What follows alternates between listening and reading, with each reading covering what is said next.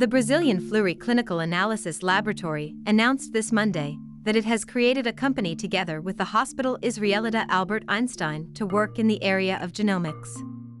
Called Genesis, the joint operation will carry out research, develop processes, and services to serve consumers interested in preventive health management based on genomic tests. The teams that will make up Genesis will be made up of professionals recognized in the market and with great experience in the area, with an emphasis on the technical, scientific, and medical teams, says Fleury.